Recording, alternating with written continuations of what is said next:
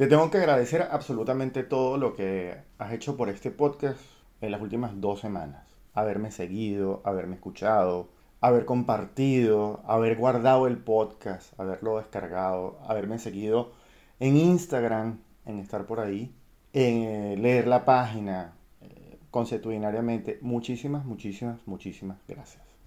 De verdad que no tengo palabras para la abrumadora acogida que ha tenido el podcast por todas las redes y por todos los eh, canales donde se transmite, especialmente desde Anchor y desde Spreaker.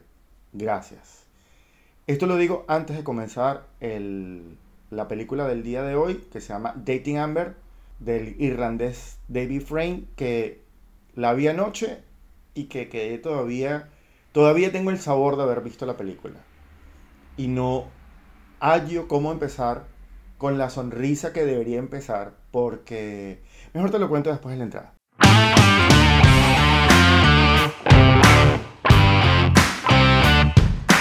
Hola, soy Fran Castellanos y esto es Un Maricón de Películas. Hoy con Dating Amber del irlandés David Frame, que tengo que confesarme fiel admirador a pesar de que solamente tiene dos películas en su haber.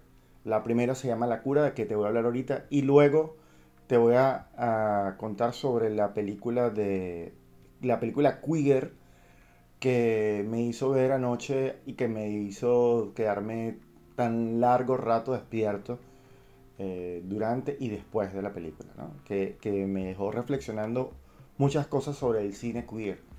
Pero empecemos por él, que nació en Irlanda, se crió en Irlanda y como buen irlandés le gusta contar las historias de su país. Lo que pasa es que nosotros estamos acostumbrados a que nos cuenten las historias de guerra, de batalla, de sufrimiento, de destrucción, etcétera, etcétera, de una manera muy gráfica. Recuerdo que, por ejemplo, eh, hay una película irlandesa que a mí me gusta mucho, que se llama 1971, que tiene que ver con ese momento donde empezó todo el movimiento separatista entre la Irlanda del Norte y la Irlanda del Sur, que por cierto terminó en los 90, y que en ambas películas de David Frame se sienten y se ven. Por eso es que me gusta tanto él, porque cuenta la historia de su país y de ese conflicto, el conflicto armado irlandés entre Ira y el resto de de los seres humanos de esa región de otra manera. Esta es una película especialmente dedicada para de alguna manera reflejar cómo se vivía más allá de la guerra, con la tensión de una guerra civil en la puerta y con la tensión de un yugo como el de la Iglesia Católica dentro de la Irlanda del Sur.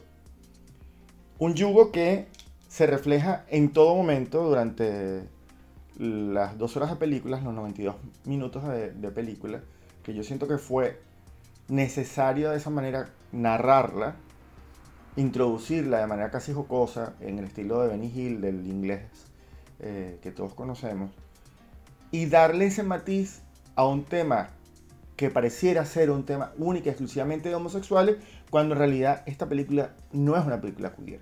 Es una película con dos personajes queer, con dos homosexuales, donde cuenta de otra manera el, la, forma de entender la individualidad del ser humano. Me parece que es una película extraordinariamente buena.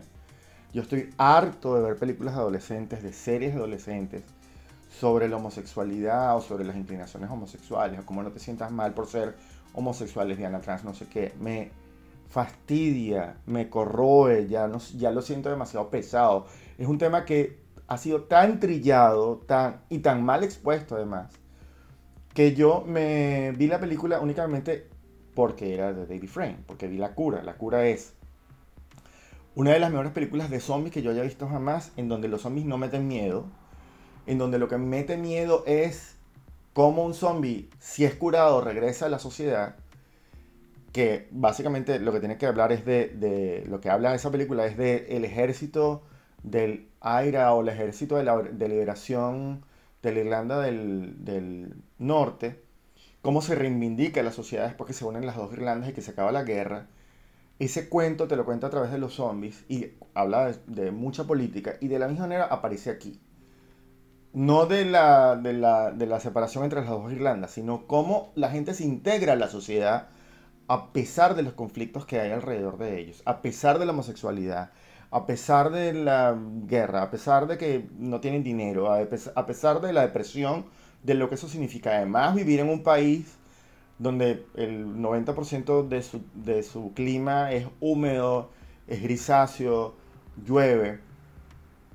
Eh, tiene mucho, mucho, mucho, mucho que ver con lo que estamos viviendo hoy en día con la pandemia. Yo siento que la película reivindica el cine de lo individual, reivindica el cine de lo amistoso sin ser cursi. Tiene muchos momentos cursis, pero para burlarse de la cursilería.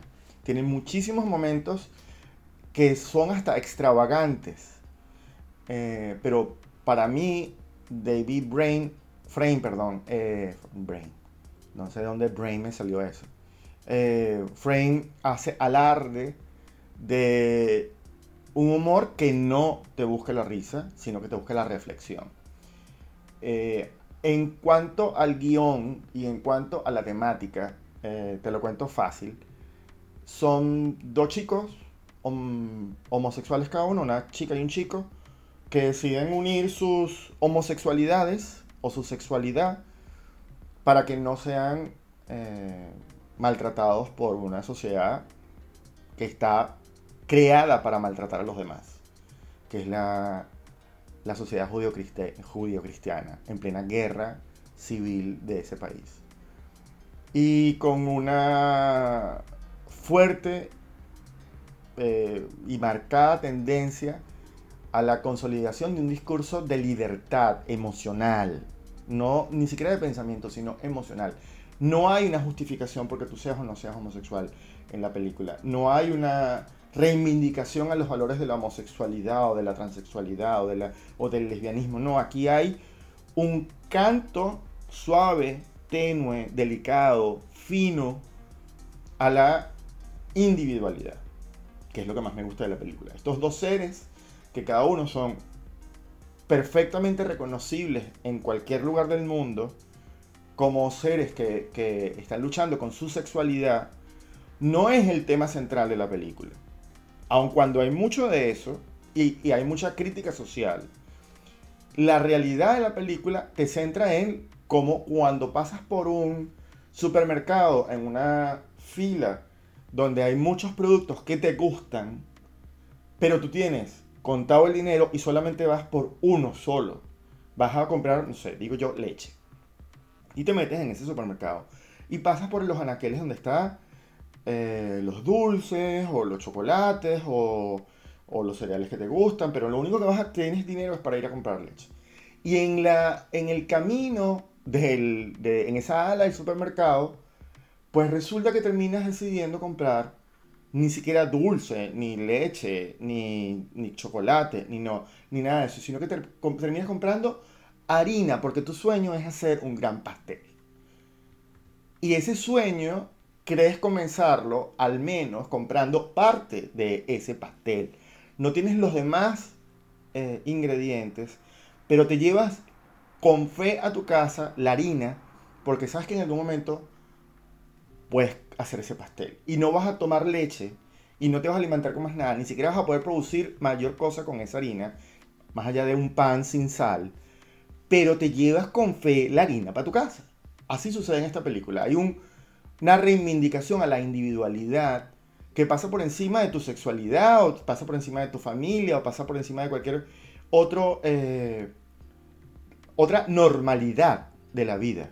Es una película que se basa en normalidades en las discusiones de pareja entre padres que a ti te aturden y que tú no quieres escuchar, pero que al final de cuentas tú sabes que es una realidad que está ahí permanente y que no la puedes cambiar como ellos tampoco te pueden cambiar a ti.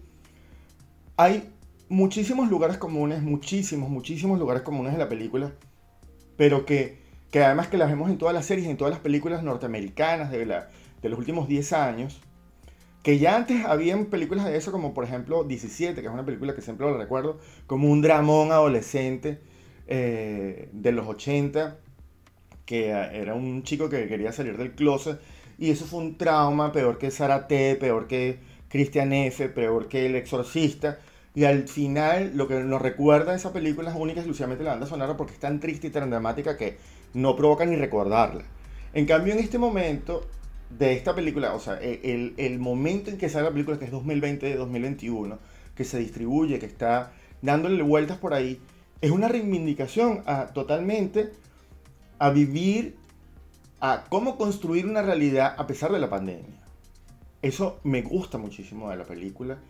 Eh, vuelvo a decir que David Frame, con la primera película, que por cierto está actuada por, Alan, eh, eh, por Ellen Page, que ahora se llama Elliot Page, y que por eso fue que yo vi la película. Esa fue la razón por qué yo vi en aquel momento la cura. porque a mí me, gusta me gustaba mucho ella, ahora me gusta mucho él. Tengo ese problema todavía, no sé definir muy bien su sexualidad. O mi sexualidad ante su sexualidad, no sé. O sea, que todavía no sé si decirlo bien o decirlo mal es bueno o malo. Eso es el políticamente correcto también me aturda. Y esta película es políticamente incorrecta en todos sus sentidos. Que es lo, una de las. Sin caer tampoco en, la, en lo cliché, ¿no? Que eso también me gusta mucho de la película. La película no tiene giros hacia el mal gusto. Simple y llanamente muestra el mal gusto. No se queda con el mal gusto, no se queda haciendo mal gusto en la película la película muestra el mal gusto que puede tener cualquier ser humano siendo adolescente, que es la peor etapa de cualquiera en cualquier parte del planeta. Yo no creo que haya un asiático, ni un africano, ni un sudamericano, ni un español, ni un inglés que no haya pasado por ese terrible momento de la vida que se llama adolescencia, en donde merecemos casi la muerte y la extinción. Pero eh, le da el giro eh, la película le da, un giro que complementa tu sensación de estar viendo a dos seres humanos que más allá de su sexualidad quieren ser seres humanos. Eh, la fotografía, la cinematografía de la película es incluso kitsch. Eh, raya en los esquemas del cine de los 80 y de los 90.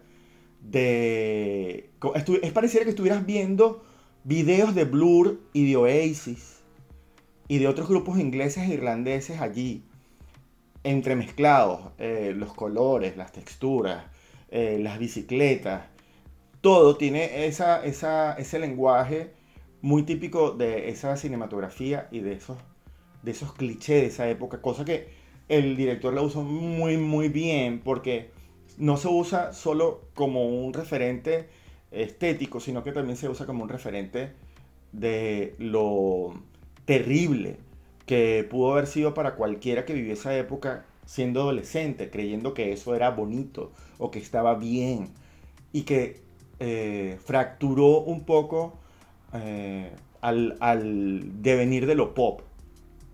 Cuando el pop se convirtió en casi una cosa underground, y era, era lo, el rock era lo popero, ¿no? Era, ahí también eso, juega mucho. Aunque no se escucha una banda sonora específicamente de nadie, la banda sonora está permanentemente puesta. Hay, hay como un juego entre canciones y, música que, hace, que hacen de la película eh, una distracción divertida, entretenida a ese nivel. Y por último, quiero hacer una mención muy especial a un momento de la película que es la sexualidad. La sexualidad en la película es, eh, eh, es, la forma más linda de hacer un homenaje a Kubrick.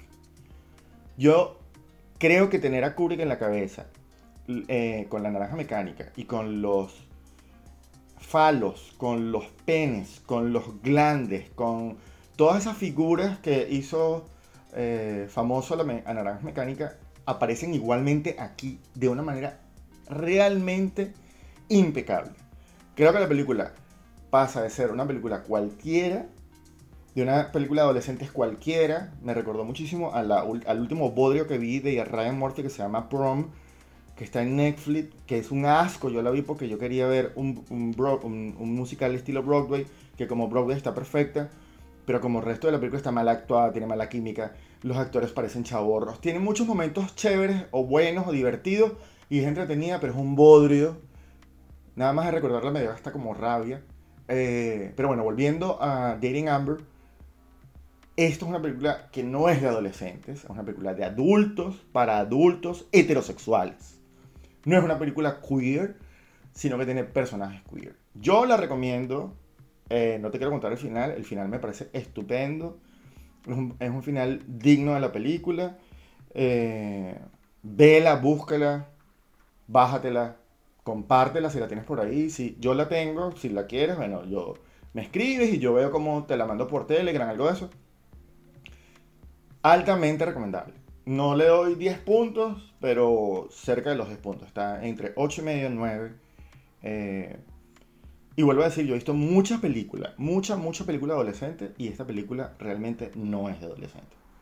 Eh, bravo porque puede haber visto una película que me mantuvo durante todos sus 92 minutos con una sonrisa y con una reflexión que definitivamente hacen que sea valioso haber hecho este podcast para ti. Esto es un maricón de películas aquí en Estar por ahí.